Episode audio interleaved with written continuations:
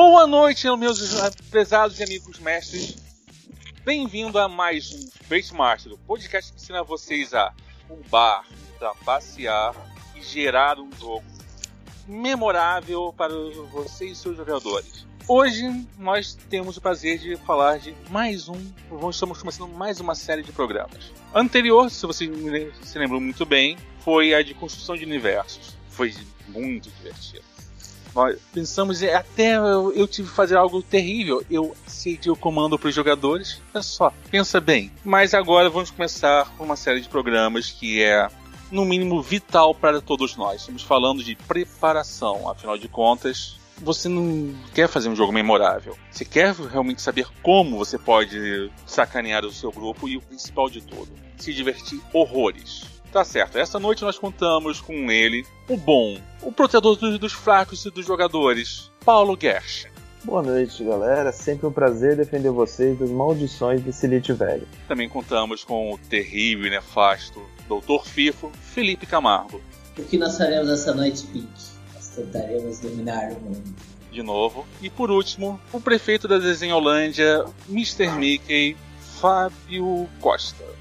E aí, pessoal? Hoje vamos ver o que, que a gente pode preparar para deixar bem doido uma aventura, em todos os sentidos.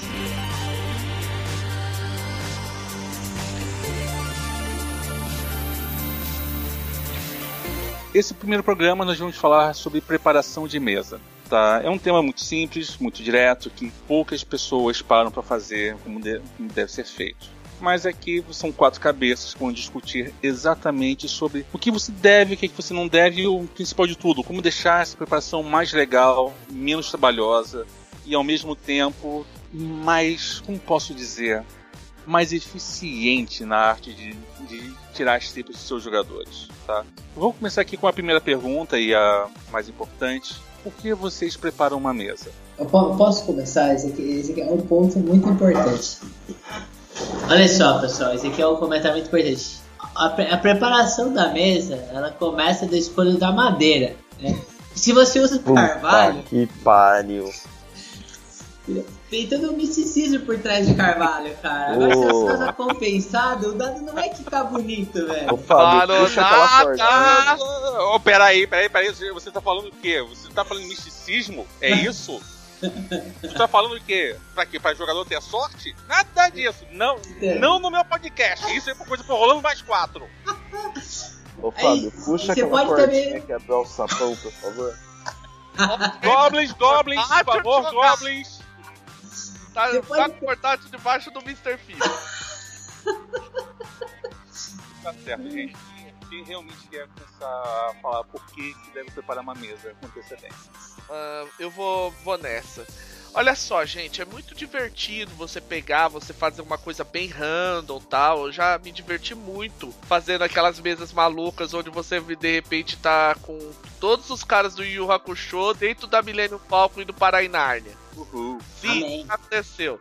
Mas, agora, vou falando sério, quando você tá com uma campanha ou você tá num evento e precisa mostrar, você tem só duas horas para apresentar um sistema para uma pessoa que às vezes nunca jogou RPG na vida, quanto mais jogou Fate, você tem que estar tá, tá bem preparadinho com que, até onde você vai querer ir. Por quê? Com você já estando totalmente preparado, os caras vão aprontar alguma para você. Se você não tiver preparado aí, meu chapa, eu desejo muita sorte porque você vai precisar. Ok, agora, agora falando sério sério. Então, então, agora falando, falando muito sério.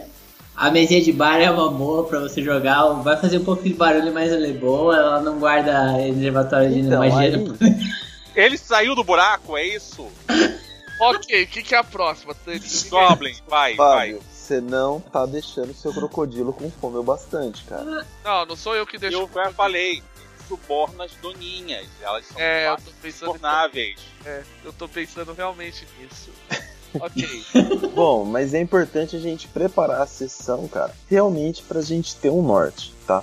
É, a gente sabe que jogar um RPG é criar uma narração coletiva, principalmente em Fate, né? E quanto mais pre bem preparado você tiver, e isso não tem nada, muito a ver tipo, estar bem preparado não é proporcional ao tempo que você gasta preparando, mas depende muito de mestre para mestre. Você tem uma capacidade maior de conduzir o jogo sem necessariamente fazer um railroading e levar os seus jogadores a muita diversão e por extensão você também a muita diversão. Juro que eu vou falar sério agora. É... Juro. Juro juradinho sem figuinha na mão. Pessoal, é, para mim, preparar uma mesa é uma realização pessoal, assim, porque eu sou uma pessoa muito sonhadora, eu gosto de imaginar, uh, imaginar cenas mesmo, né? Então, para mim, a, a, preparação da mesa, é, ela, o meu RPG começa na, na, preparação da mesa mesmo, né? Tipo, nossa, eu vi aquele filme assim, hum, como é que será que os meus jogadores reagiriam a tal cena, né?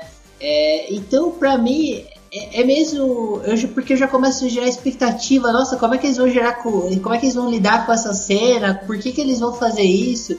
Será que eles vão realmente lidar? Como é que eu posso é, tornar isso uma proposta diferenciada? Então, para mim, preparar a cena faz parte de você jogar. Se você simplesmente tenta conduzir o jogo sem, sem, muita, sem criar uma expectativa própria sua, é, isso pode se tornar um, um, uma experiência vazia. Porque o, o que, que isso vai estar tá agregando para você, né? É, tipo, você é só um juiz que tá lá para julgar o que as pessoas fazem? Ou você é uma pessoa que tá lá para propor uma história, propor coisas legais e se surpreender com o que as pessoas vão fazer, né? Então essa, é, essa é a minha visão, assim, porque eu acho que a mesa deve ser preparada. Tá, fechando aqui só, eu sou uma pessoa um pouquinho mecânica na minha preparação de mesa. Eu muitas vezes, eu, a preparação para mim, é, o porquê preparar é muito simples. É para não ser pego no contrapé, desprevenido, entendeu? Eu faço eu sou um grande construtor de mundos, eu mexo, eu mexo construindo mundos, e para mim preparar a mesa é preparar aquela parte do mundo onde está, vai ocorrer para fazer exato, para saber o que, que pode acontecer, para não ter que ficar parado assim, tipo assim, o que, que eu faço, o que, que eu faço, o que, que eu faço, o que, que eu faço. Ou também outra coisa importante de preparação da mesa é, se você ouviu o podcast sobre imigração, é, antes de mais nada é você também sentar e se comunicar com seus jogadores. Muitas vezes você para, ouve, conversa com eles, assim, de repente você, opa, alguém falou uma ideia boa. O meu, o meu engenheiro de ficha falou que não, pô, me falta, eu tô precisando de uma cena um pouquinho melhor, um pouquinho mais apimentada. Beleza, você falou isso, pediu isso, vamos conversar, assim, vamos conversar um pouco sobre isso. O que é que você está esperando? é muitas vezes a preparação da mesa envolve a comunicação com o jogador. Isso para mim é vital. Hoje em dia, principalmente hoje em dia, que os jogos não são boa parte dos jogos não são nem presenciais. Isso é um fator que tem crescido muito ultimamente. É. Sim, eu quem quem está esperando pelo Teatro do Destino sabe muito bem que atualmente o não presencial pode ser o único jogo que você está você está envolvido. É, isso é importante. Se você tá uhum. com. Você já tá com a questão de que você tem toda uma. Já tem as complexidades envolvidas, a conexão e tal, e todas as partes de problema de tecnologia que todo mundo sabe, você ainda não vai jogar meio aleatório, cara, eu não sei não. Não, não dá, olha só. Mesas não presenciais são, são problemáticas, mas isso é uma questão para um outro programa.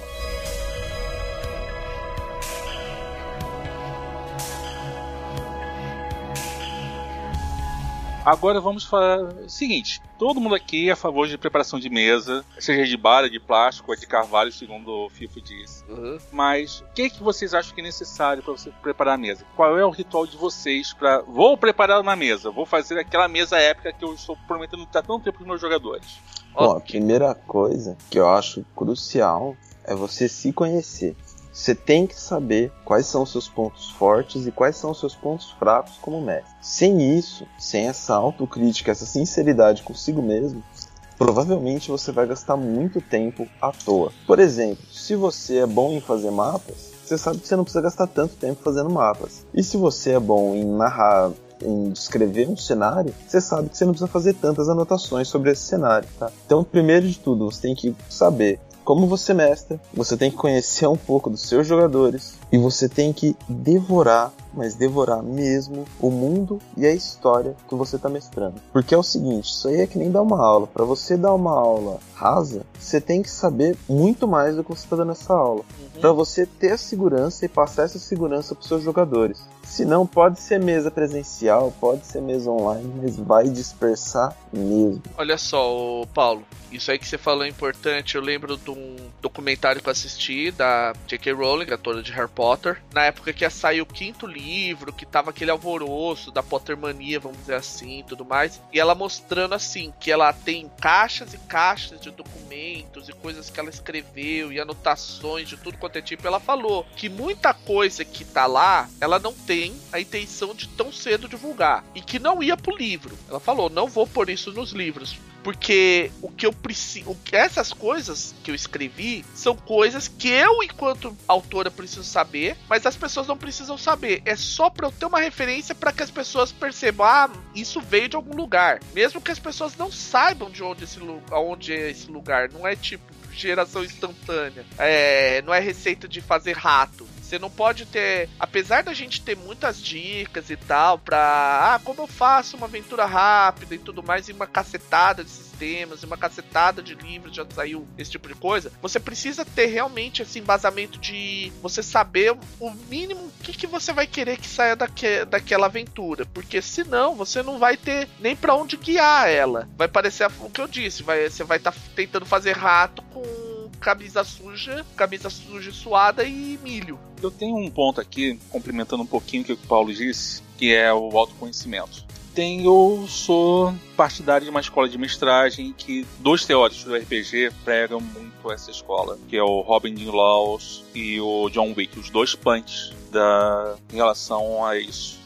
O, Robin Laws fala uma coisa que eu gosto muito converse com seus jogadores e saiba os seus jogadores. Conheça os seus jogadores. Muitas vezes você vai ver que o fato de você conversar com eles fora, tipo assim, 10 minutos no Skype, um sexta-noite no barzinho, você marca de encontrar com dois, assim, que trabalham mais ou menos perto de você para rachar, para todo mundo rachar um táxi pra ir pra casa, uma coisa assim, e conversa, é útil. Robin de Laus é um prega muito conhece seus jogadores tão bem quanto o livro de regras. Porque são os seus jogadores que vão dar todas as dicas do tipo assim, tá bom, tá ruim, eu quero isso, eu não quero aquilo, odiei aquela cena, você tocou num ponto sensível, eu não gostei do isso porque você tocou num ponto sensível da minha vida. Não vamos falar mais sobre X ou sobre Y. E outro, que é o John Wick. Tipo, John Wick, assim, que é o rei do jogue sujo, meu ídolo, porque ele fala trapacei sempre e tem dados fumbados no seu lado do biombo. Ele fala uma coisa muito simples. Você deve saber os seus pontos fortes. Deve saber os pontos fracos dos seus jogadores. Como fazer os jogadores reagir da maneira que você quer. E o principal de tudo, você tem que saber como você se diverte e como eles se divertem. Porque você conhecer a si e o outro quer dizer que você sabe qual é o seu limite, não só ser bom de mapa ou não, quais são os temas que você gosta. Não importa você fazer uma campanha toda ela medieval, pesada, low magic, low fantasy, passada na Inglaterra arturiana, que você ama de paixão, mas seus jogadores ficam implorando para você fazer uma mesa de D&D toda light, toda risonha, com itens mágicos que fazem chablau o tempo todo, entendeu? E com goblins muito sacanas, tá matando todo, todo mundo e a todos, entendeu? Isso, isso que tem que ser, você tem que preparar também, é a comunicação, sabe? Se conhecer e conhecer o outro, conta muito. Ser mestre de mais nada é você ser um entertainer, você tá lá para entreter a sua pequena audiência de, de dois a sete marmanjos e moças. Pois é, é, só eu concordo muito com o que todo mundo falou, mas para mim é, ser narrador é um, um, exercício completamente voltado à, à, criatividade, sabe? Mesmo se você não tá com, com, com inspiração, se você não, tipo, se, se, você, se você não teve uma cena que brilhou seus olhos e falou assim, nossa, essa cena vai ficar linda, maravilhosa, cara. Mano, nem vai pra mesa porque é, é, essa paixão ela vai ser transmitida os jogadores, sabe? A, a, hora que você se, se permitir criar uma cena que você esteja empolgado com ela, os jogadores sentir empolgados com ela porque eles vão ver a sua motivação em transportar isso pro jogo. É, eu lembro uma vez que eu preparei uma aventura que, sem brincadeira nenhuma, ela não teve um combate e era uma aventura de terror. Eu ficava fazendo sons o tempo todo, só que eram todos sons fakes que na realidade estavam na cabeça dos jogadores e eles não sabiam o que estava acontecendo. E a aventura terminou sem um combate e todo mundo gostou da, da aventura simplesmente porque ela foi diferente, assim, ela foi uma coisa, caramba, cara, nossa, mas é, tipo, eles terminaram o jogo assim e falaram, nossa, meu, tipo, como assim, né? A gente não aconteceu nada e eles passaram marcagados, acharam que eles iam morrer por muitos momentos no jogo. Então eu acho que é essa, essa paixão, né, essa, esse negócio tipo, de você acreditar em, em, uma ferramenta, acreditar em uma cena, acreditar em uma coisa assim e transmitir essa paixão, né, e se preparar com essa paixão, eu acho que ajuda bastante o jogo, né. Logicamente acrescenta tudo que, tudo que os outros já falaram, porque eu concordo com tudo que foi falado já.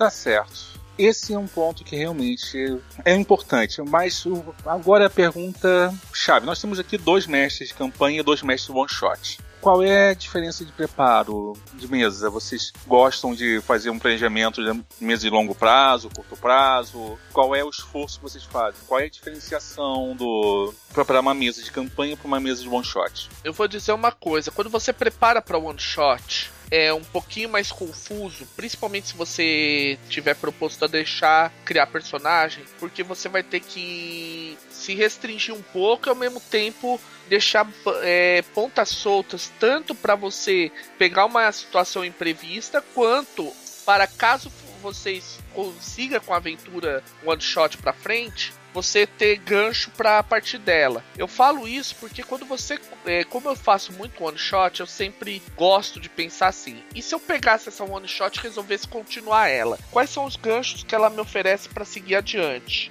E é uma preparação que eu acho que, como eu sou mestre mais exatamente de evento, tem muita preparação que às vezes você vai querer fazer. Ah, eu vou precisar de uma situação A e de uma situação B de uma situação C. É, se você. E às vezes não vai acontecer nada disso, porque eu, aquele personagem que você precisava que fosse fazer isso, o cara resolveu fazer algum outro, alguma outra loucura e quebrou completamente suas pernas. Aí você tem as opções de sentar chorar, a opção de você falar não, você não vai fazer, e a opção que eu considero a mais adequada que é você vai pegar essa situação e falar ok, você vai dar algum gancho para que isso ou volte pro trilho que você fez, que é complicado, ou então você vai sair pela tangente, de alguma forma. Sim. A gente vai fechar as shots primeiro para depois falar de campanha ou vai intercalar? Você Tanto sabe. faz. Tanto faz. Paulo quer falar ou que vai dar a voz pro? Não, pode ir lá, pô, tranquilo. Ah, beleza. Então, uh, pra mim, é, eu, go eu gosto muito de permitir.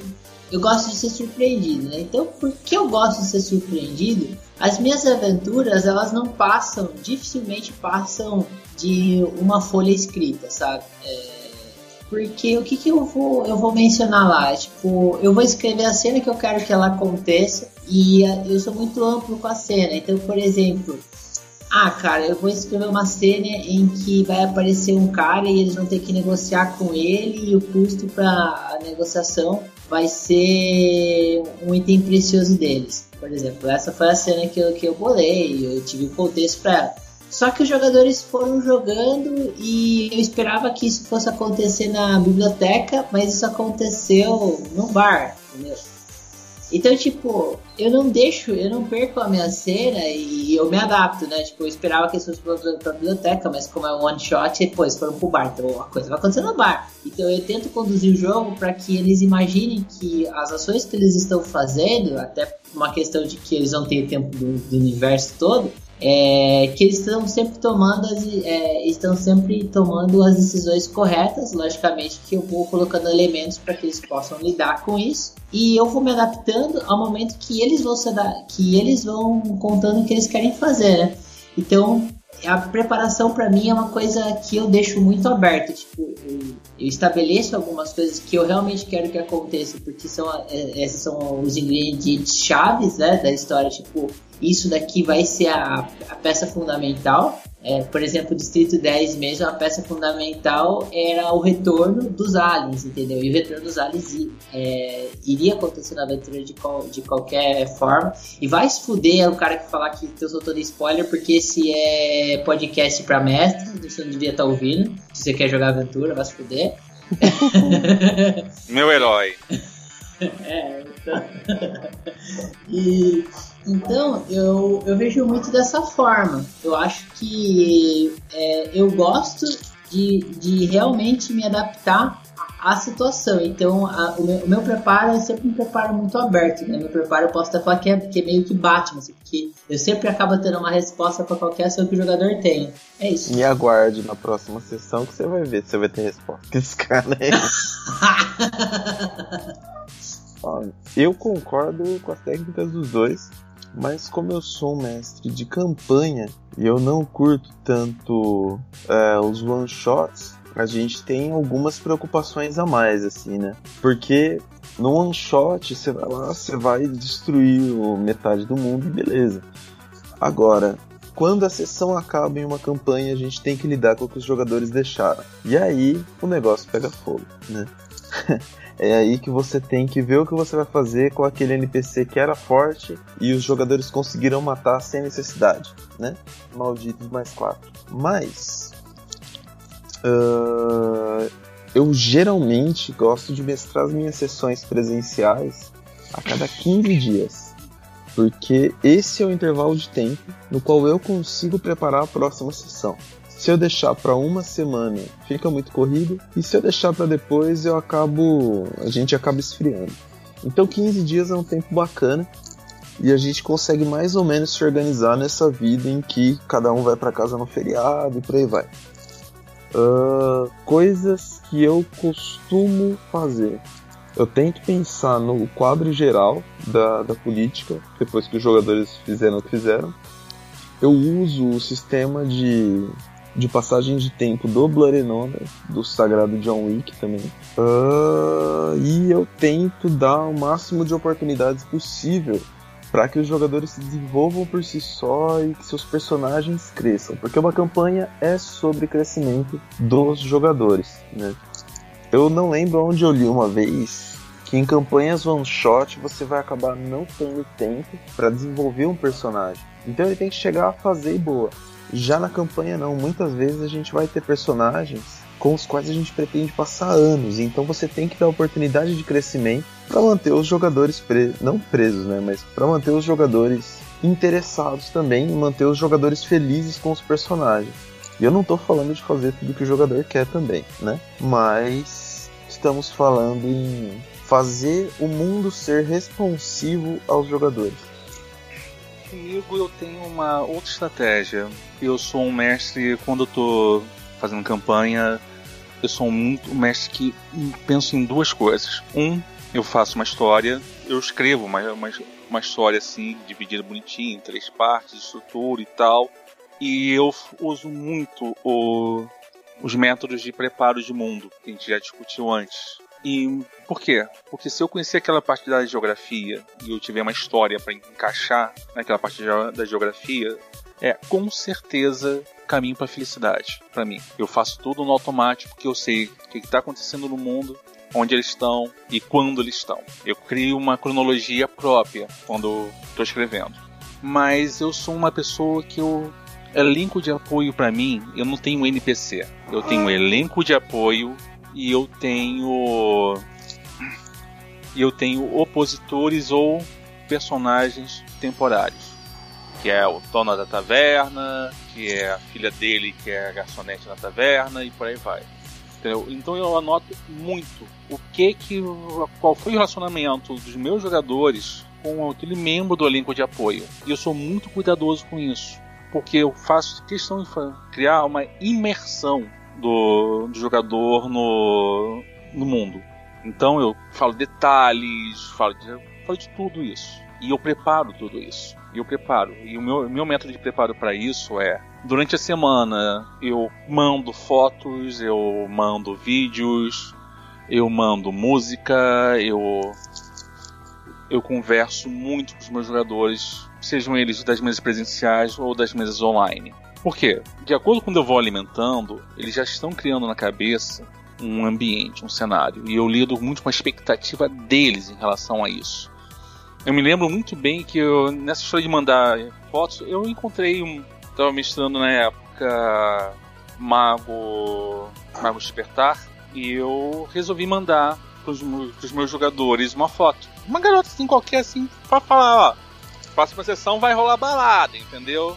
Que tinha terminado um dos jogadores falou assim: pô, já sei quem é. Mestre, se lembra aquela. Se lembra daquela, daquela personagem lá que tava no Sucesso ao meu despertar, a garota que me, que me genobou? Ah, é essa aí da foto, tá? Na mesma hora eu tive que fazer ficha, preparar a personalidade, reler o passado que o jogador tinha me enviado para eu saber como é que foi a atitude dela no passado, pensar uma historinha, o que, que aconteceu com ela até o presente e preparar um futuro para ela, porque o jogador falou assim: não, essa aqui vai entrar no meu elenco de apoio, tá na hora de, dar, de fazer um payback.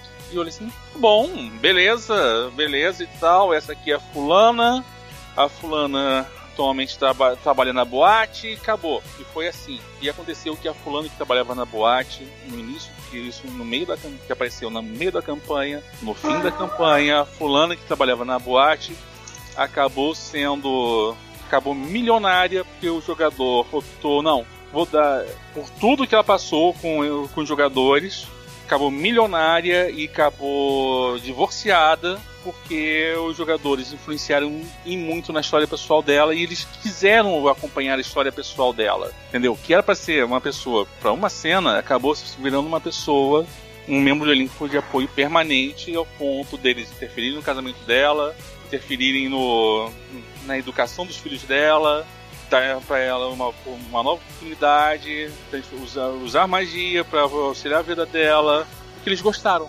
Isso tudo eu tive que preparar fazer isso tudo começou por causa que teve um insight e um pouco de preparo. E eles gostaram do, da personagem que apareceu. Eu acho que nesse ponto o preparo todo vem da. O preparo todo vem da de comunicação. É criar expectativa um pouquinho, que ao mesmo tempo que você vai coletando as informações dessas expectativas dos jogadores. Para os que não sabem, eu, por exemplo, aqui nós quatro Masters, a gente vive falando um com o outro constantemente durante a semana, preparando o programa. Eu sei se o dia que eu quiser mestrar qualquer coisa pro, pros outros três, ha! Eu já sei exatamente como, como cada um vai reagir, já sei tudo isso, porque é exatamente por causa dessa, dessa comunicação constante que a gente tem. A gente não parece, mas a gente conversa muito.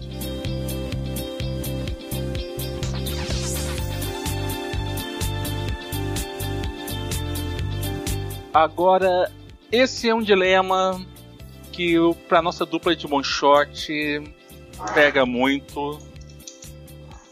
O, e pro pessoal de campanha é mais fácil lidar. Vocês deixam material para o jogador fazer o personagem na mesa, na hora, usa o personagem que o jogador já trouxe de casa, ou simplesmente você já leva pronto e toma, meu filho, é esse aqui que tá planejado pra aventura. No meu caso específico, antes eu até criava uns personagens. Eu não. Eu decidi não deixar mais levar. É, criar personagem na hora. Porque eu percebi que isso gasta tempo pra caramba. Infelizmente é como eu disse, eu sou mestre de evento e em evento é aquela coisa que eu falei, você tem duas horas, duas horas e meia para apresentar uma aventura tal para às vezes pessoa que não sequer conhece RPG. Então, eu acho que é tipo, se eu fosse para um evento de, com um pessoal mais é, que nem a gente quando a gente fez o evento do Feito Acelerado, eu cheguei a cogitar abrir para criação de personagem, mas ainda assim eu preferi levar o personagem, porque eu, eu achei que ia gastar muito tempo e o pessoal lá tava querendo era partir para as cabeças. E eu acho que assim, para evento é mais interessante você levar o personagem pronto, até porque você consegue estruturar os personagens baseado na aventura que você vai mestrar. Então você já consegue criar cenas-chave, você já consegue oferecer momentos em que todo mundo vai aparecer, vai ter seu momento de glória. ao mesmo tempo, isso é complicado porque de repente, se às vezes o cara não pegou aquele personagem que você tava imaginando que ia entrar e ninguém quis pegar ele, você fica naquela. E agora? Eu, é, um, é uma desvantagem óbvia disso. Mas eu, particularmente, pra evento, não tenho mais deixado criar personagem porque infelizmente, eu até gostaria de poder, mas não tem. Eu, eu conheço poucos sistemas que tem uma criação de personagem rápida pra caramba. Eu sei que o Fate tem lá o modo que você dá o conceito, a, a perícia ou a abordagem melhor, uma fação e vai, vai pras cabeças, mas acho que. Nunca experimentei, acho que não ficaria legal pra, pra coisa, não. É, pra mim, vale, porque se eu vou pra um evento de RPG mesmo, eu levo pronto. Se eu vou jogar um one shot com os brother, é, eu converso com eles um, dois dias antes, falo que eu vou narrar uma sessão e deixo eles fazerem a ficha, mas é, no ato do jogo, não. Isso é uma perda de tempo desnecessária e até atrasa um pouco as coisas, né? Quando você entrega os personagens prontos, você já, você já acelera mais as coisas e até guia os, os caras, né? Porque, mano, eu sou uma pessoa. Eu. A minha natureza já é ser indeciso. É, e eu, eu sei, né, me, me, conhecendo, eu sei como é chata a indecisão e eu gasto meu tempo sendo indeciso. Então, quando você tem um, jogador que ele vai ser indeciso, cara, ele pode atrasar muito, realmente. É até bom porque você já dá uma personalidade relativamente pronta para ele, né, que ele escolheu da, de um conjunto de personalidades que você, que você propõe. E o jogo então vai ficar, eu acho que fica mais fluido até, porque você tira a, a oportunidade dele ficar indeciso. Mano, é minha opinião, pelo menos. Bem, minha opinião é que só para arrematar, eu tenho comigo sempre duas fichas prontas. Porque eu algumas vezes assim, um jogador fala: Ah, tô trazendo um amigo meu pra mesa. Então a minha, minha namorada se interessou em ver como é que é. Eu, eu passo a ficha pronta, assim, com mínimo, uma customização mínima, personagem bem básico. E ó, é assim, assado, cozido mal passado, eu ensino básico do sistema. Se gostou, próxima sessão a gente faz a ficha. E bola pra frente. Normalmente dá certo esse método comigo. Mas é para uma ficha para eventualidades ou até mesmo uma ficha do tipo assim, ah não, o personagem lá da jogadora morreu, tá, quer tem esse membro aqui do elenco de apoio, você pode assumir temporariamente. E bola para frente. Próxima sessão vai ter a janela de entrada de personagem, aí a gente insere mas só para você ficar chupando o dedo durante o jogo, assume um membro do, do elenco de apoio. Então, e até se diverte e tal, e depois disso, senta e vamos fazer de novo o processo discussão de personagem. Vamos conversar, vamos tipo de história, vamos fazer tudo bonitinho. É, eu sou mais em prol da criação dos personagens.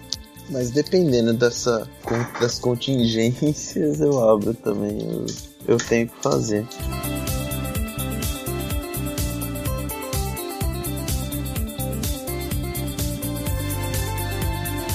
E me fala uma coisa. Como você coloca o clima para suas aventuras, hein, Valenique?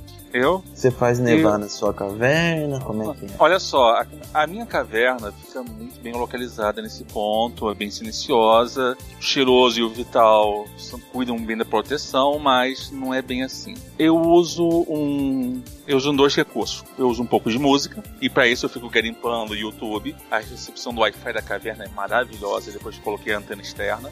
E além disso, eu uso um site chamado. tá aqui aberto até na minha aba, o Tabletop Audio. Ganhou o prêmio Wayne desse ano, Gold como melhor os melhores recursos. E ele é dá muito som temático. E claro eu algumas algumas vezes, raras as vezes eu dou uma eu brinco um pouquinho com o com a iluminação, mas são raras as vezes que, um, eu sou cegueta. Eu sou um Bleach. E como todo Bleach, eu sou cegueta. Sabe como é que é? Levar flechada no olho de aventureiro torna a gente míope com, com o passar dos anos, na hora de regenerar. A corda não fica bonitinha. Mas o principal de tudo é que eu sou aquela pessoa que eu lido muito com visibilidade e eu gosto de que tudo esteja claro na mesa, até para evitar certas traquinagens de jogadores, por exemplo, mãos rápidas e o um que vira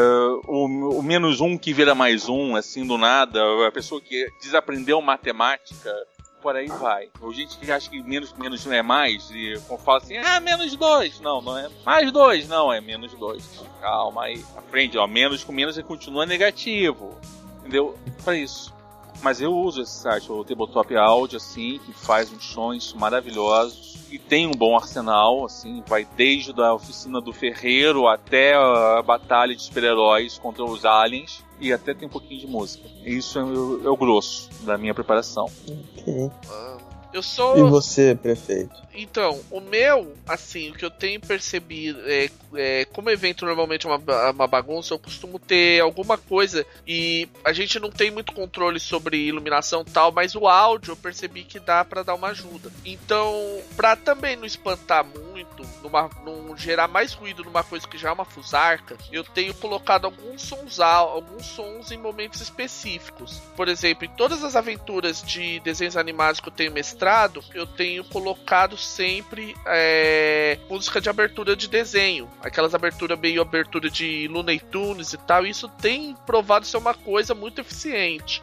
Claro que eu tenho uma caixa, eu ponho uma caixinha de som Bluetooth bem bacana para assim, bem bacana, que tem uma qualidade legal para dar para pessoa ouvir, porque senão só com a caixinha do celular não vai rolar, só com os fones de ouvido, só com os fones do celular não sai, com as caixas do celular. Não você sai. não, você não usa laptop na mesa não? Não, não? eu uso ou celular ou um tablet, porque laptop é muito grande e é muito pesado e tem questão de bateria e outras coisas. Eu percebi que nesse caso, para situações assim assim, o tablet é um negócio mais eficiente que notebook. Entendi. E é direto do YouTube, né? Não, não tem nenhum site específico, não, não, né? Na verdade, nem YouTube. Isso já é. São, eu já baixo, já deixo no meu, meu tablet o que eu preciso, já fica tudo lá. Se não rolar, tipo, paciência. Eu não vou. Até porque o bandwidth, a questão de celular em 3G é um negócio. Não dá. É, não é muito eficiente usar isso não. A não ser que você esteja tipo, ah, eu vou começar e eu, eu sei que vou usar isso. Aí se tiver tempo, ok, mas em cima da hora sem chance. Perfeito. Paulo,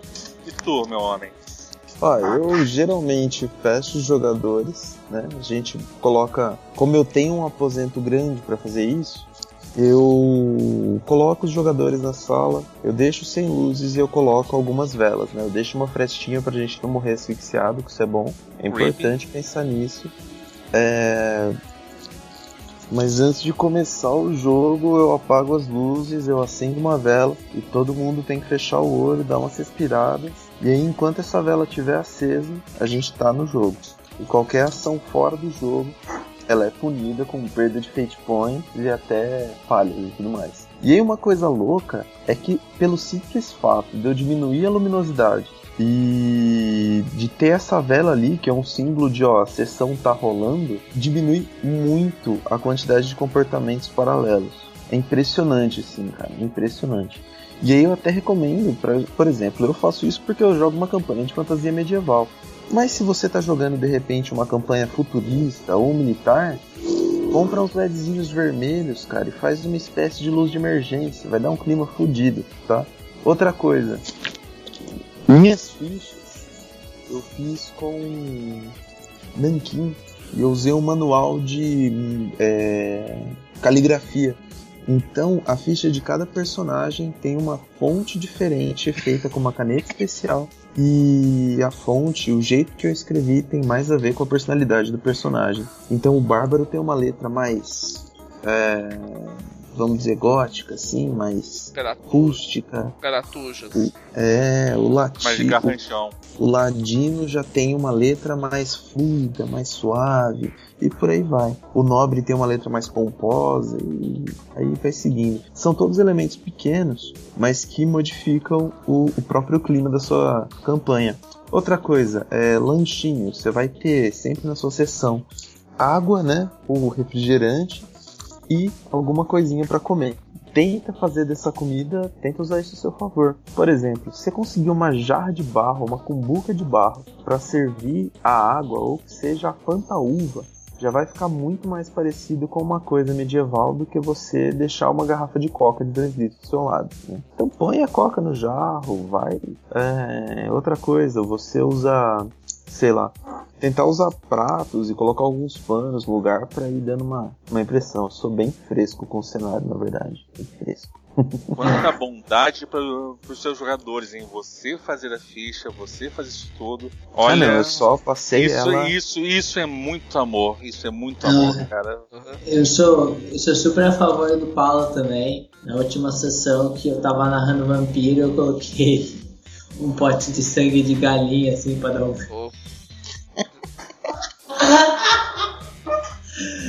O sangue de pote de galinha, assim, velho. A gente faz um sacrifício de criança, mano. Oh, não, gente, por favor. Boa, boa, boa, boa. Vamos, criança, calma, não. calma. Então, olha só, os camponeses vêm depois, eu não quero, na, na frente da minha dungeon, os camponeses com ancinho, com as tochas vindo atear fogo na minha dungeon, entendeu? Olha, eu, eu tô avisando, gente. Porque eu no laboratório de ciências você tem seus seguranças, eu tenho que lidar com goblins e hobgoblins. Olha o respeito, tá? Ó, e na Desenholândia a galera anda com muita bigorna. Eu não, não tô com pique pra levar a bigornada da cabeça, não.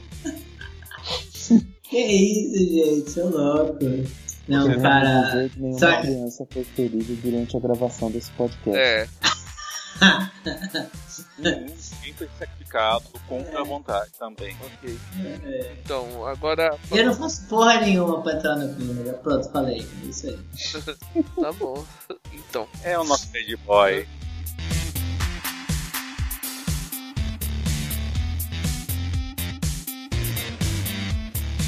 Olha só, eu, Fábio, Fala. vamos falar uma verdade. Tu gosta de levar bugiganga pra mesa, né? Ah, Tá nas fotos. Não, assim, gente, vamos lá. Essa história sobre props, é, pequenos elementos e tal, As tralhas. as pequenas tralhas. Assim, a eu ir de Roger Rabbit, de Mickey, isso foi uma ideia minha, completamente minha, pra gerar clima. Achei que era, era legal e começou a funcionar. As orelhinhas foi uma coisa meio esquisita. Por quê? Porque quando eu fui fazer a do Mickey, eu. A primeira, o primeiro par de orelha, orelha que eu comprei não era tão legal. Aí eu acabei comprando outros. E eu percebi que assim, é um negocinho que se você for ver é muito barato. Na ladeira Porto Geral aqui em, em São Paulo, por três paus você compra uma orelhinha de Mickey decente. Eu pensei, pô, vamos nessa. Aí eu peguei, já tinha, juntei essas orelhinhas e cheguei a pessoa e falei, ó, quem quiser usar, fica à vontade. Quem não quiser, não precisa. E todas as vezes que eu bestei, todo mundo botou orelhinha e tal. E eu, assim, eu acho que é um negócio que é legal. Só que, tipo, você não vai fazer o cara. Eu, particularmente, não faria mesmo em campanha, quanto mais one shot. Fazer o cara vir todo fantasiado e tal. Até porque não é live action. Mas nesse ponto eu gosto de pensar um pouco na ideia do Falkenstein, de, de você ser o anfitrião.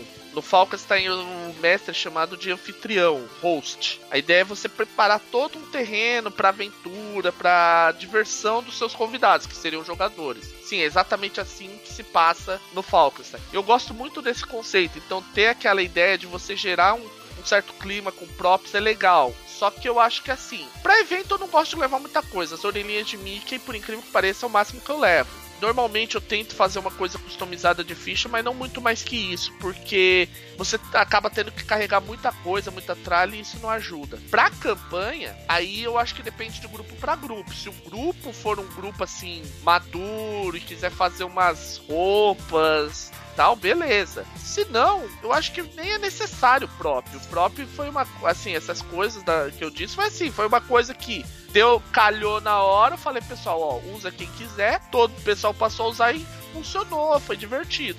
Ó, tem uma parada que eu já vi fazerem e diz que funciona também, mas essa eu nunca testei. Que é você deixar que cada jogador tenha um item que lembre ele do personagem. Então, enquanto ele tá com esse item, ele ainda tá dentro do personagem. Não chega a ser uma roupa inteira, mas é um, uma parada já. É, o, Paulo, exatamente o motivo pelo qual eu percebi que funciona as orelhinhas. Então, todo mundo tá sabendo que tá na desenho Holândia, tal. Mesmo os personagens que são humanos, eles procuram dar uma entrada no clima, tal. É tipo, você tá ciente que aquilo tá rolando. Tá, Eu tenho um ponto assim, alguns props são muito legais para dar função dramática para a história. Eu uso eles raramente. Por que raramente? Porque eu gosto de fazer um impacto. Há muito tempo atrás, assim, estamos falando ainda do século XX, esses tempos ermos e distantes, onde existiam mais vampiros do que seres humanos nas ruas. Bons tempos aqueles, você matava jogadores a balde. Eu tive num jogo na função de comestre, que o mestre tinha diversos props na mesa. Ele tinha uma mesa enorme para oito pessoas, circular, ele tinha um pano, tipo, tipo, assim, tinha uma toalha de mesa preta, linda, toda bordada, e na mesa ele tinha instituído uma regra muito simples, porque você não ficava na mesa, você ficava na sala. E de tempos em tempos, assim, como ele estava fazendo uma mesa, eu fui com a mestre na mesa de Elysium, uma mesa para 12 jogadores, que era uma fusão de duas mesas, ele tinha instituído uma regra muito simples. Todos os jogadores tinham que colocar como fosse um, um babador nas costas e no peito. E durante a, a negociação, assim, você, o jogador marcava. Estou traindo fulano. Ele marcava nas costas de quem ele estava traindo, assim, como se tivesse esfaqueado a pessoa pelas costas. Eu achei aquela, aquela dinâmica, aquela mecânica maravilhosa, mas era uma coisa extremamente profunda, imersiva, era um semi-live, tinha os rolamentos todos, as pessoas e ao mesmo tempo era um dava a impressão que realmente a pessoa estava esfaqueando pela, pelas costas sutilmente, tirando. Eu achei isso fantástico. Porém, eram tempos diferentes, era uma imersão profunda. O prop, ele, na minha opinião, se ele não for bem usado ou se ele não for para dar um clima, ele tende a ser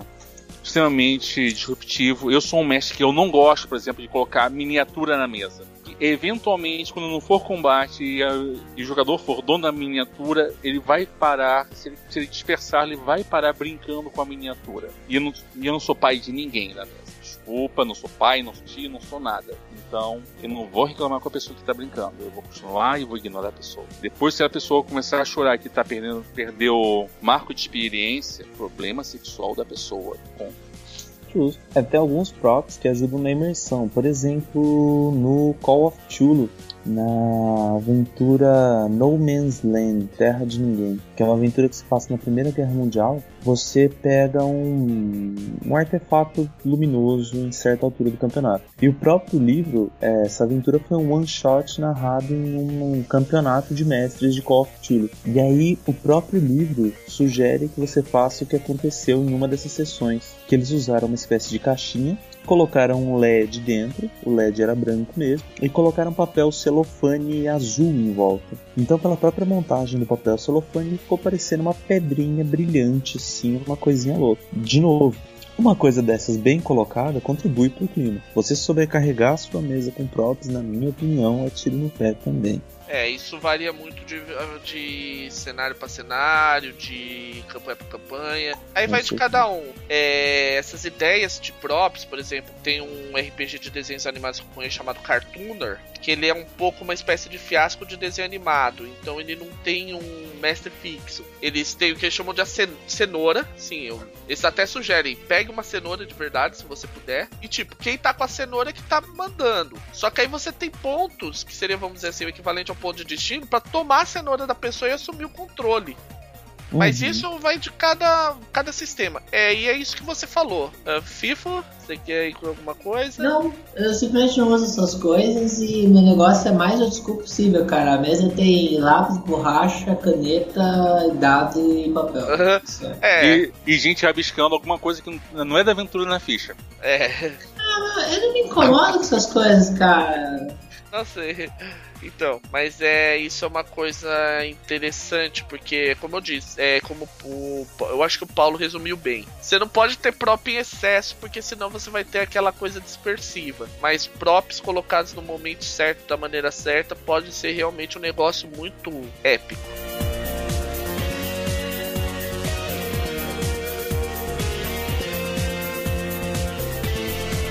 Agora eu acho que é a última pergunta e talvez a pergunta de que não quer calar. Vocês preparam a mesa, leem, estudam, fazem todas as suas anotações, é, em todos os trabalhos possíveis e imagináveis. Maravilha.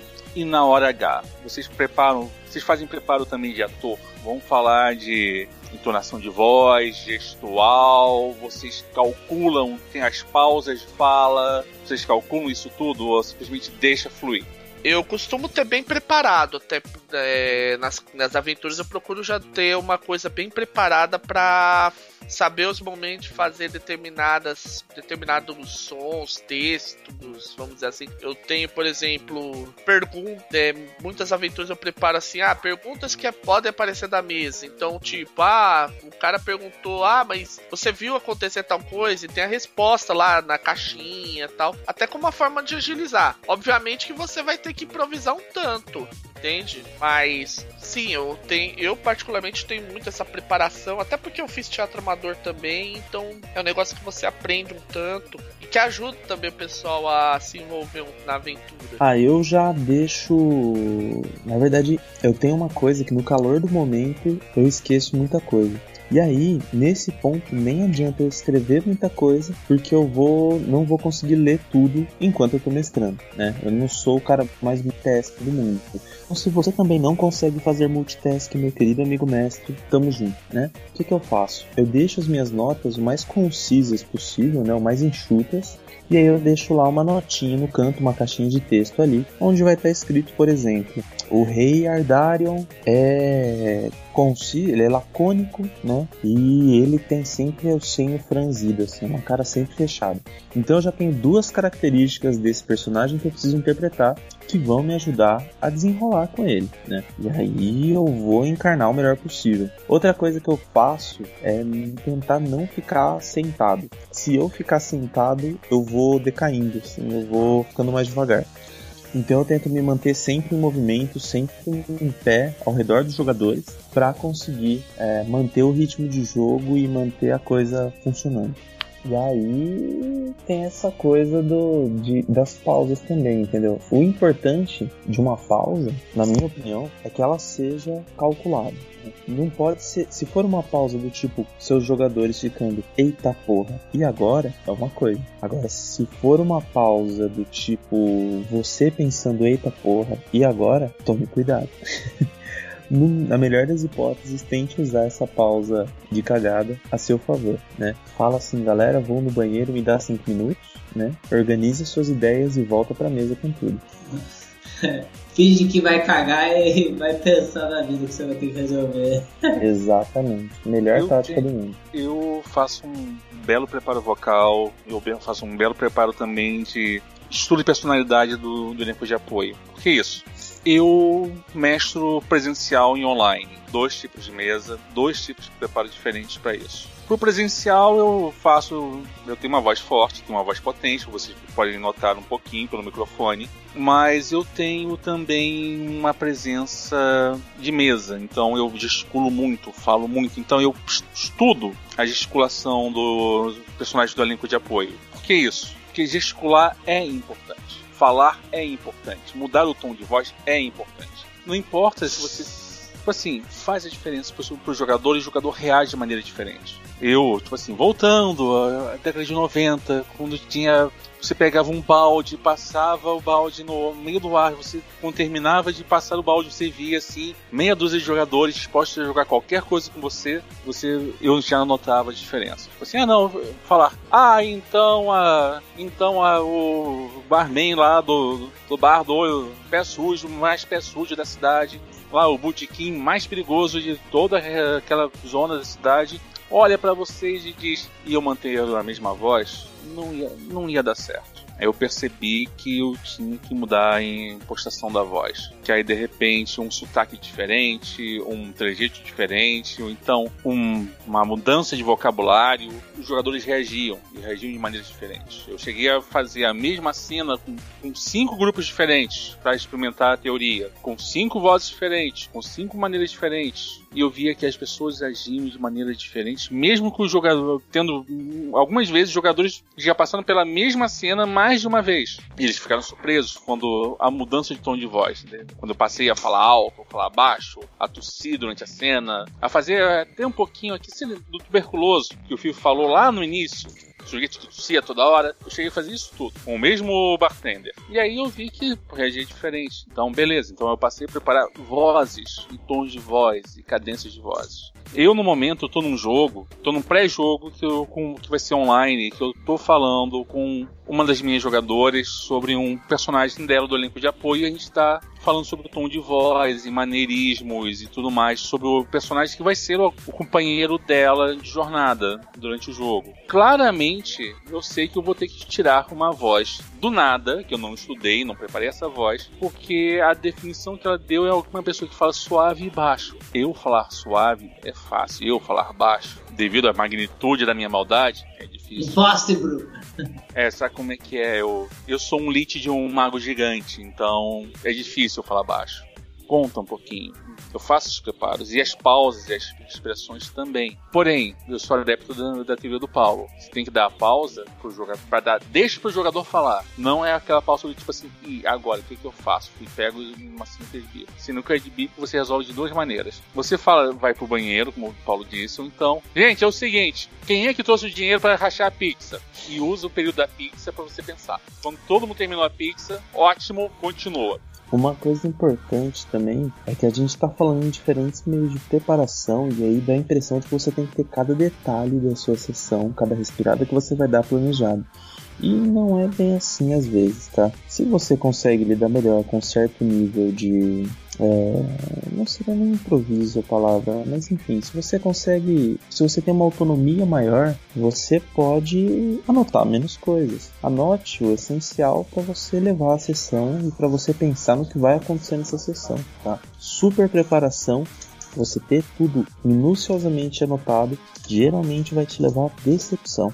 Porque você vai ter preparado uma coisa fantástica, você vai ter cada detalhe disso, e assim que entrar em contato com os jogadores, a coisa vai mudar completamente, o seu preparo vai pra bosta.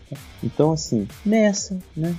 Use o bom senso. Tenha o suficiente para você ficar seguro. Isso é fácil. Se você estiver seguro, se você fica seguro com meia página, faça meia página. Se você precisar de 10 páginas para ficar seguro, use 10 páginas. Um truque que eu, até complementando um pouquinho o que o Paulo disse, e um truque importantíssimo é tenha segurança da história. Não precisa escrever todos os detalhes, não. Saiba o que, que você está querendo contar e esteja, esteja pronto para o caos. A história tem que você tem que tem que estar tá bem preparada no ponto de vista de que, tá, vai acontecer X e Y, Z. Porém, se X, Y, Z não acontecerem e o Y for substituído por Zzinhos e Kais e, e Pis e Alfas e afins, pensa da seguinte maneira: você consegue terminar, você consegue dar o gancho que você quer? Não. Então, reserva o que eu quero para meio e fim com outro jogo. Faça sessão e vai gerenciando as novas letras que apareceram nesse meio. O mais importante é que você tenha segurança de que você tem segurança do seu objetivo. Isso, sobre objetivos e afins, a gente fala depois. A gente tem um programa exatamente.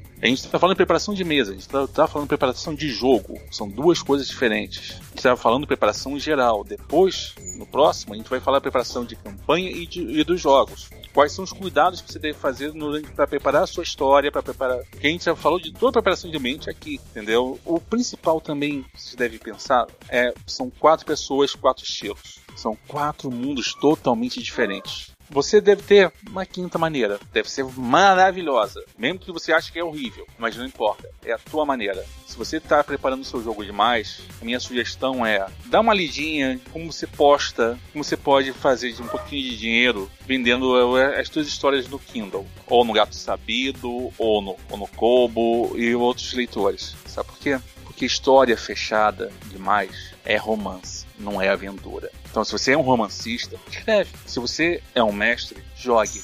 Tem que ser divertido para você e para eles, sempre. E para ser divertido para eles, tem que abrir a mão do controle. Fifo, Sim. Fábio, alguma coisa eu... mais para adicionarem? Ah, não, não tem nada a não. Não, ok, então. Minha, da minha parte também não tem nada muito, não. Assim, só uma coisa, quando você estiver na mesa, também não. Na hora de fazer a entonação, vê se você também se sente confortável com isso tal. Porque, por exemplo, tem um dos personagens mais importantes do, do de algumas aventuras minhas de desenhos animados, principalmente a que se passa num bar de burlesco de desenhos, que tem, é o bartender, que é um gato de desenho animado, que a descrição da ficha diz, obviamente gay e efeminado. Então, se, o dia que eu não tô confortável para fazer trejeito, eu não faço. Então é aquela história, vai ou vai pra cabeça ou não vai. É só isso. Eu preciso assistir um dia você mostrando essa aventura e você fazendo esse gato. Deve ser divertidíssimo. Cara, É. toda vez que entra o Jacques Leca- Lecat, todo, todo mundo morre de rir. Isso eu tenho que ver ao vivo. Depois a gente, depois a gente vê isso aí. Só para arremate final antes das considerações. A gente está usando isso aqui tudo é- são as nossas dicas. A Pensamento Coletivo lançou há pouco tempo um livro sobre preparação de jogos e outros assuntos relacionados aos mestres que é o chamado Despreparado Nunca. Entendeu? Ele é o primeiro de uma série. Ele é extremamente útil e vai por mim. A pensamento parece que está querendo tomar o posto de melhor corporação maligna no mundo da, da Google. Então, fica de olho que eles têm lançamentos muito bons, não só para Fate, para outras coisas também. Além disso, se você consegue ler inglês e tiver um cartãozinho internacional, existem. John Wick escreveu dois livros sobre jogo sujo, chamado Play Dirt e Play Dirt 2. E o Robin Tim Laws escreveu o Hamlet's Hit Points, se não me engano, esse é o título do livro. É, são Trump, que é um livro sobre análise de das peças de Shakespeare, como fosse aventuras de RPG. Recomendação minha: dá uma lida. Que estudar sobre uma coisa que você curte só vai tornar é, a sua experiência mais rica, mais vida, mais vívida e os seus jogos mais divertidos.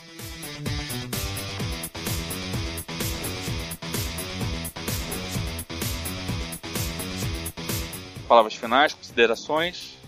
É, eu só quero dizer que você tem que preparar a aventura pro teu ritmo, pro ritmo da tua galera. E acima de tudo é isso. A gente tem que sempre se lembrar que tem que ser divertido pra todo mundo. Se você não tá no pique naquele momento pra fazer determinadas coisas, não faça. Com certeza. Paulo, Fifo. Ah, a minha é, com certeza, leiam esse Despreparado Nunca. Ele tem muitas das dicas que a gente deu aqui. E vocês vão ver como o negócio é louco, tá? Fifo, alguma consideração? Ou Sim, simplesmente, sim. Ou simplesmente Mesa e Carvalho é melhor? não, não. É, vai um pouco na linha do que o Fábio mesmo falou, cara. Faça as coisas com muita paixão e, e com diversão. Mas se não for divertido, mano, vai jogar videogame que vocês vão tirar mais proveito, sabe? Vai jogar campeonatinho de Winning Eleven que, que vai render mais essa, essa tarde, cara. Tipo, não, não transforme do- o RPG em um martírio chato, cara. É pra ser um brinquedo legal. Com Tá. certeza. Vamos fechar aqui agora com as nossas hashtags de sempre. Uma delas é Sol- Solar Nós Te Amamos. E a nova, Pensamento, Tamo Junto. Então, gente, boa noite a todos e fique com esse pensamento. Quanto mais feito, melhor. E quanto mais divertido para você, mais divertido para eles. Um feliz ano novo, um grande abraço, feliz Natal. Natal.